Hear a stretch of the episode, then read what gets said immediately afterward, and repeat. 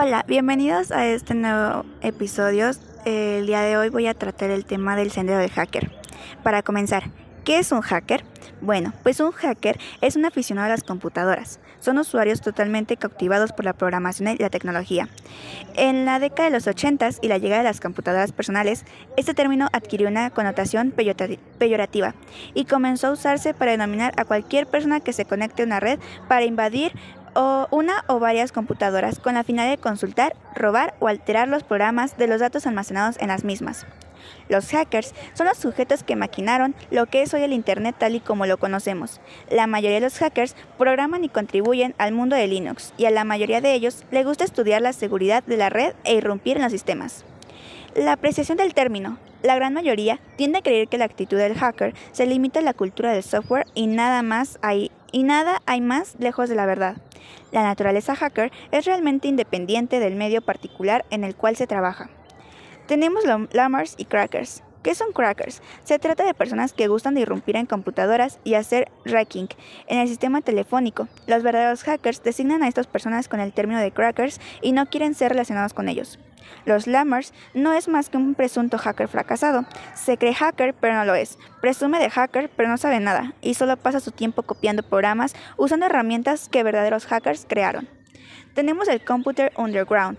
El Rakers, el término hace referencia indirecta a freak, eh, que significa fenómeno. Estas personas se ocupan de la red telefónica. Tenemos a los hackers, que son personas que aman los sistemas computacionales y les encanta saber cómo introducirse en ellas y controlarlos.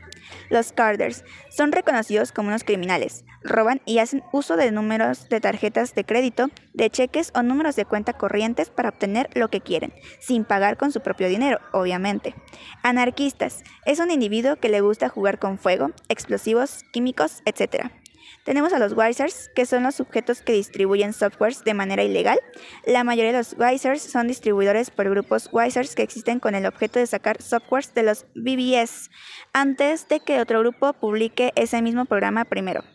Los sujetos de virus son usualmente programadores interesados en cómo trabajan los virus y los caballos de Troya y cómo hacerles más eficientes e indetectables.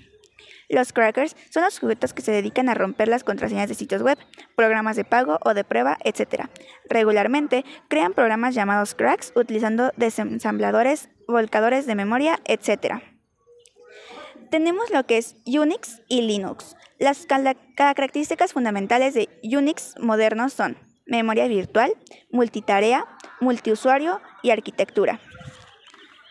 Tenemos también el kernel, el shell, eh, estas sus principales características son el entorno de ejecución configurable, que permite crear y modificar comandos, prompts y otras utilidades, flujo flexible de datos que facilita usar la salida de un comando como entrada de otro, lenguaje de comandos de alto nivel que incluye un conjunto completo de estructuras de control.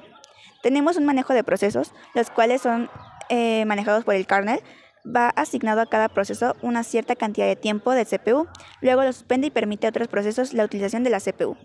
El login reminiscencia del login de Unix. A cada entrada del sistema se le conoce con el nombre de sesión de usuario. El prompt, una vez que se haya hecho el login, el shell muestra un prompt para indicar que está listo para ejecutar un comando. Y por su parte, el logon. Este depende del shell que se está usando. Es tan importante el logon porque si olvidamos cerrar la sesión, cualquier persona puede tener acceso a nuestros archivos. En la organización de datos tenemos tres tipos, los cuales son archivos regulares, directorios y archivos especiales. Ahora, ¿qué es la ingeniería social?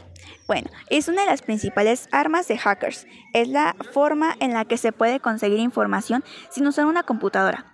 Debemos tener en mente que la información no es más que una herramienta que otorga la posibilidad de ser usada y manipulada en beneficio de quien la posee se puede ver un sistema informático como un cúmulo de información que ahí está, pero está esperando ser revelada.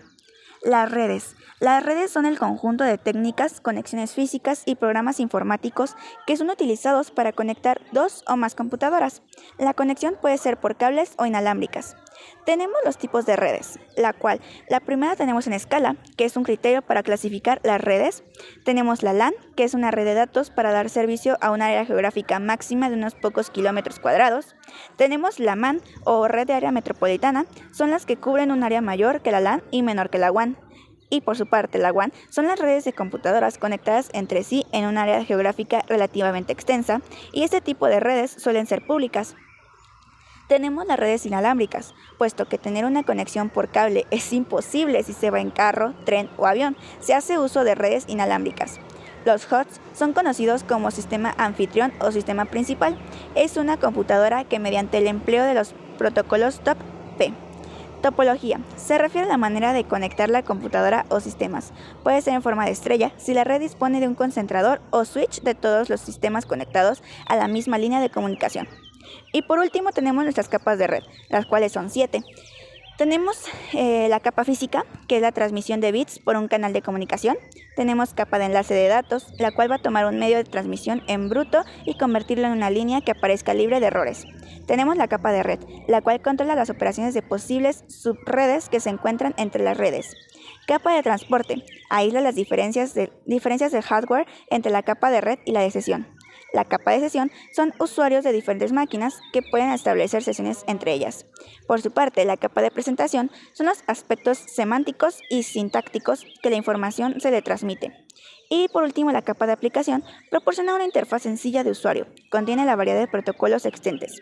Tenemos también por su parte el modelo OSI que se encarga de regular los estándares en la ISO y en 1983 sus miembros aprobaron el modelo OSI, el cual significa Open System Interconnection. Y tenemos el DNS que va a manejar los nombres de Internet. Y eso es todo por este podcast. Espero que la información haya quedado clara. Por su atención, muchas gracias.